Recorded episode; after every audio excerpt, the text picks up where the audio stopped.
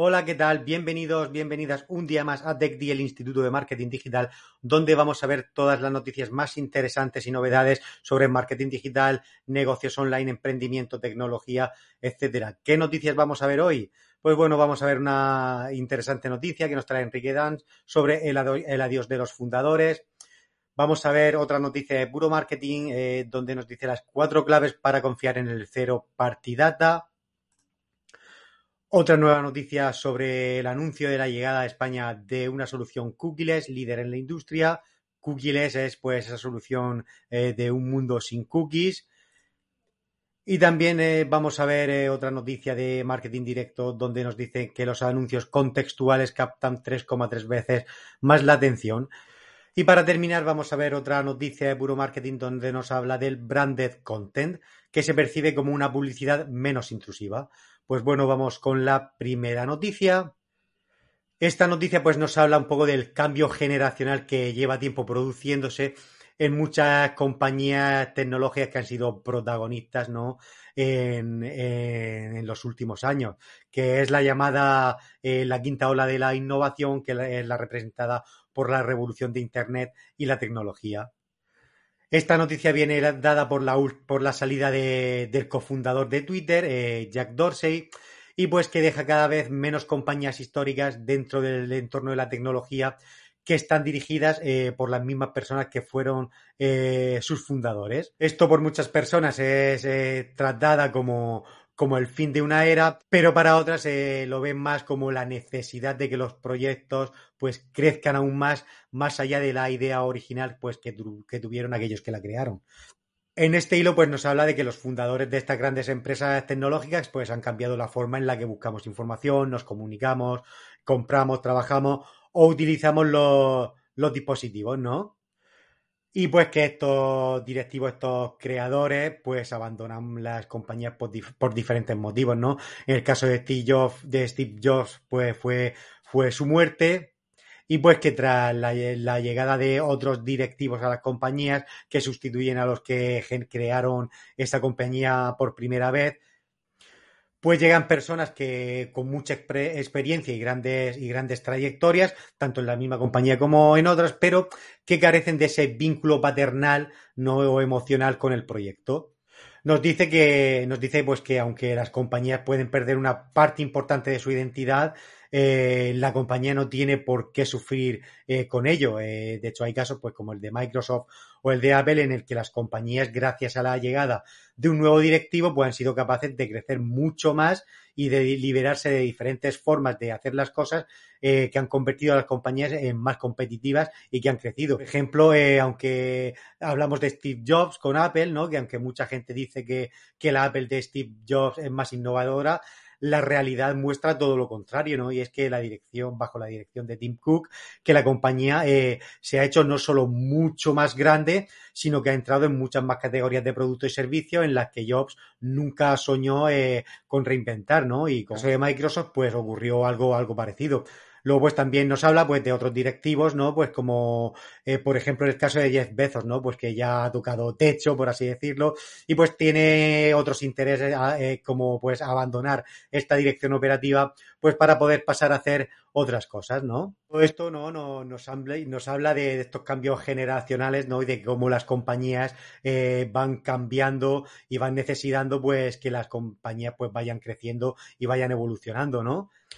Nos dice pues que eso, que al principio pues normal, ¿no? Eh, hay mucha pasión, empeño, mucho liderazgo, eh, basado pues en, en que pues, has creado algo, que lo tienes como, como, como tu hijo, pero que cuando la compañía va creciendo y conforme le has dedicado parte de tu vida a esto, pues va necesitando la compañía otras prioridades que ayuden, que ayuden a crecer, ¿no? Eh, desde pues como por ejemplo una gestión pues más profesional, más aséptica, más pragmática, menos pasional y pues llevada a cabo por perfiles eh, que son también brillantes. Eh, claro, lógicamente pues compensado mediante importantes salarios o incluso paquetes accionariales.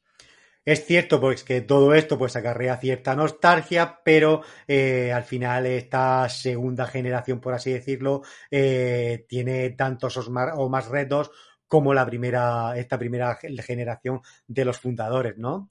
Pues bueno, eh, hasta aquí esta noticia, la verdad que pues me ha parecido interesante compartirla y vamos a entrar de lleno en la siguiente noticia donde hablamos de las cuatro claves para confiar en el Zero Party Data como herramienta de creación de marca y engagement. Eh, ya sabemos que las cookies tienden a desaparecer y todo lo que hay con el tema de la privacidad de datos. Y el cero partidata pues va en este hilo, ¿vale? Aquí pues nos pone en valor el desarrollo de estrategias cero partidata, eh, pues para que las marcas generen confianza entre su público y conecten con el cliente. Una realidad de la que ya somos conscientes los, los marqueteros, ¿no? Pues ya que 8 eh, de cada 10 un 79% han declarado que uno de sus objetivos es identificar las preferencias de sus clientes y brindarles experiencias relevantes que le ayuden a tomar decisiones de compra. Y aquí también nos dice pues, que el 37% de las marcas han incrementado significativamente sus capacidades de recolectar datos eh, en, el, último año. El cero party data, ¿no? Pues hace referencia a aquellos datos que comparten los usuarios voluntariamente sobre sus intereses. Eh, o sus motivaciones. Eh, una estrategia de cero partidata pues ayuda a las compañías a interpretar el comportamiento de las personas y estrechar lazos con los consumidores, al mismo tiempo pues que cumple con la normativa vigente de protección de datos.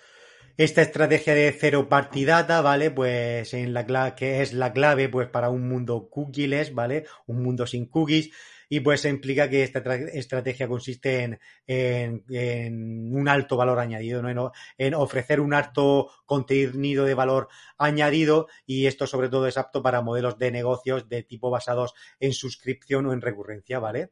Eh, aquí nos resume algunas de estas, de estas ventajas, como ofrecer información de valor con ahorro de costes, pues mediante gaming, mediante formularios o servicios complementarios, y que podemos lograr una información directa en la que modelar audiencias sin falta de datos de tercera parte o análisis de tendencias o estudios de panel, es decir, pues sin, sin necesidad de cookies y sin necesidad de, datos de terceros, ¿vale?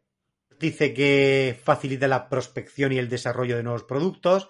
Eh, la información pues queda asociada a los identificadores y, permite cualificar la base de prospectos y clientes eh, con la de planificar próximos desarrollos de productos, servicios, funcionalidades, etcétera nos habla de que construye marca y engagement, ya que este diseño tiene una relación más directa e interactiva con el consumidor. Emplear el cero partidata pues ayuda a mejorar las conversiones y consolidar una imagen de marca y pues generar una, una, experiencia más memorable, ¿no? Y como consecuencia de esto es el incremento del engagement y de la fidelización, por ejemplo. Y para esto, pues es importante definir, definir unas, unas bases unas bases, por así decirlo, para convertirnos en más que un vendedor de productos, ¿no? sino en una entidad pues, que genere confianza a través de la personalización de experiencias. Y para esto pues, es fundamental comprender cómo es la toma de decisiones del público objetivo a la hora de diseñar esta estrategia de cero partidata. Con esto pues, se va a poder dar forma a experiencias no intrusivas y que aporten valor y sirvan para forzar un, un clima de confianza propicio a una respuesta eh, positiva. Pues ya lo sabéis, eh, podéis empezar a emplear el cero partidata como esta herramienta de creación y marca y engagement. Eh, vamos con la siguiente noticia, donde nos dice que Quantcast anuncia la llegada a España de su solución Cookies líder en la industria. Cookies, que es este mundo sin, sin cookies. Nos dice que con esta solución, pues los marqueteros de, hoy van a poder preparar las campañas publicitarias, futuras y encontrar nuevas audiencias en entornos cookies, incluyendo tanto Safari como Firefox. Eh, nos dice que en una era post-cookies, en la que para procesar, conectar e interpretar datos entre sitios eh, eh, se necesita una alternativa, pues solo una visión más holística y moderna de Internet, de un Internet más abierto, puede ser la opción ganadora para los profesionales del marketing. Para esto, pues el motor de la inteligencia artificial eh, que propone Quantcast eh, procesa multitud de señales y aplica técnicas estadísticas avanzadas tanto para combinarlas como para interpretar los modelos de audiencias online.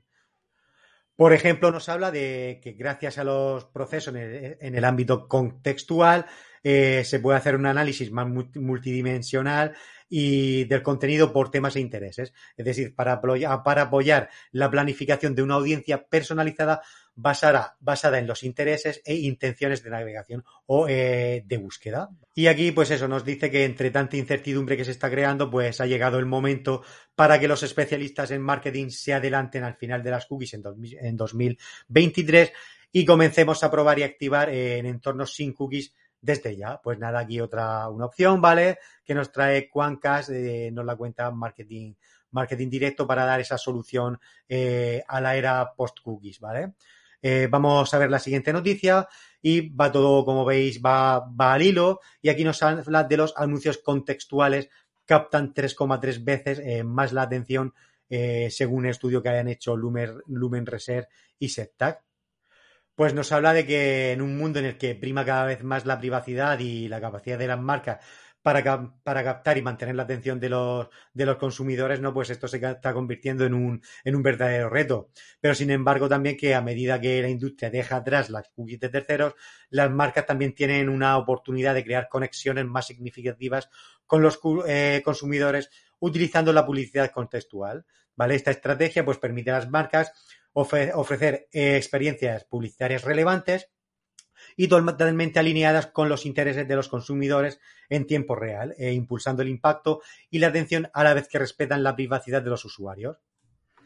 Para entender esto, esto, pues hay dos tipos de segmentación en la publicidad, que es la contextual que estamos viendo y la conductual, que es la que se ha estado o la que, o la que se ha estado utilizando, por así decirlo, hasta ahora y la que se sigue utilizando. Tienen la similitud de que, de que se apoyan en la inteligencia para poder mostrar eh, los anuncios a los consumidores, ¿no? Pero eh, hay una, una gran diferencia entre ellas, ¿vale?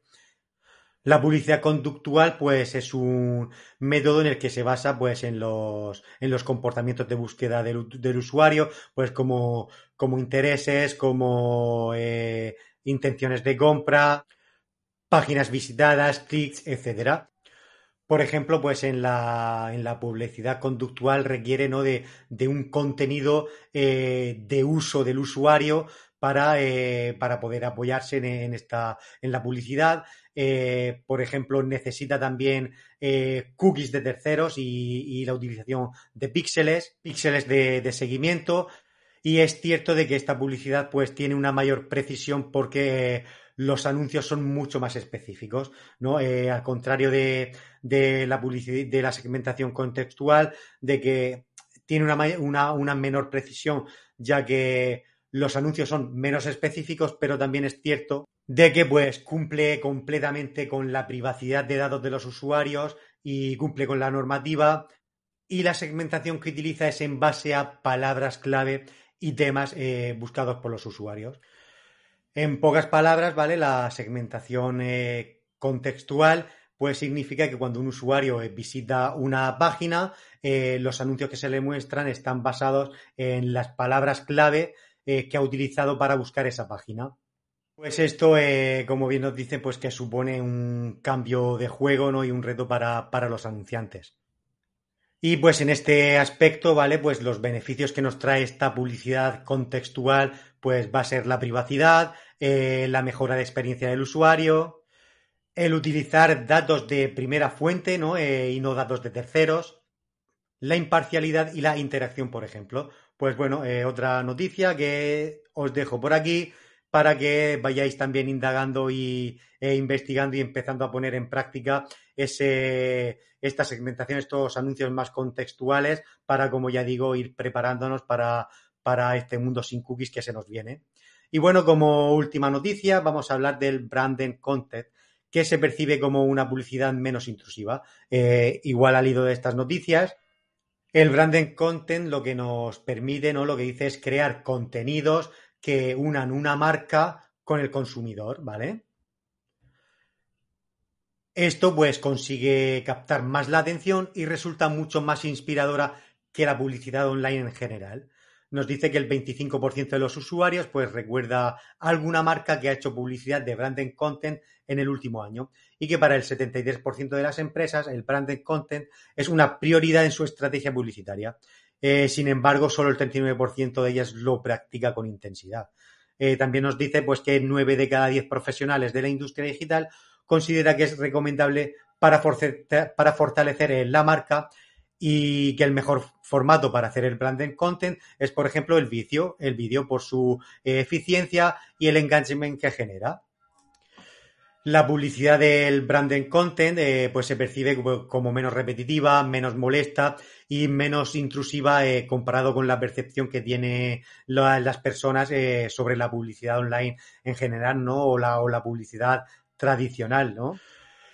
Por lo que el branded content eh, consigue captar más, más la atención y resulta más entretenida e inspiradora que, esta publicidad online es eh, basada en productos, eh, no servicios. El branded content, ¿vale? Pues va de aportar valor, ¿vale? Resumiendo, el branded content va de aportar valor a, la comunidad, al público, ¿vale? Y, ser menos intrusivo que lo que son los anuncios repetitivos de, de, productos, de productos o servicios. Por lo tanto, pues eh, consigue captar más la atención y resulta más, eh, más entretenido e inspirador que la publicidad online eh, en general.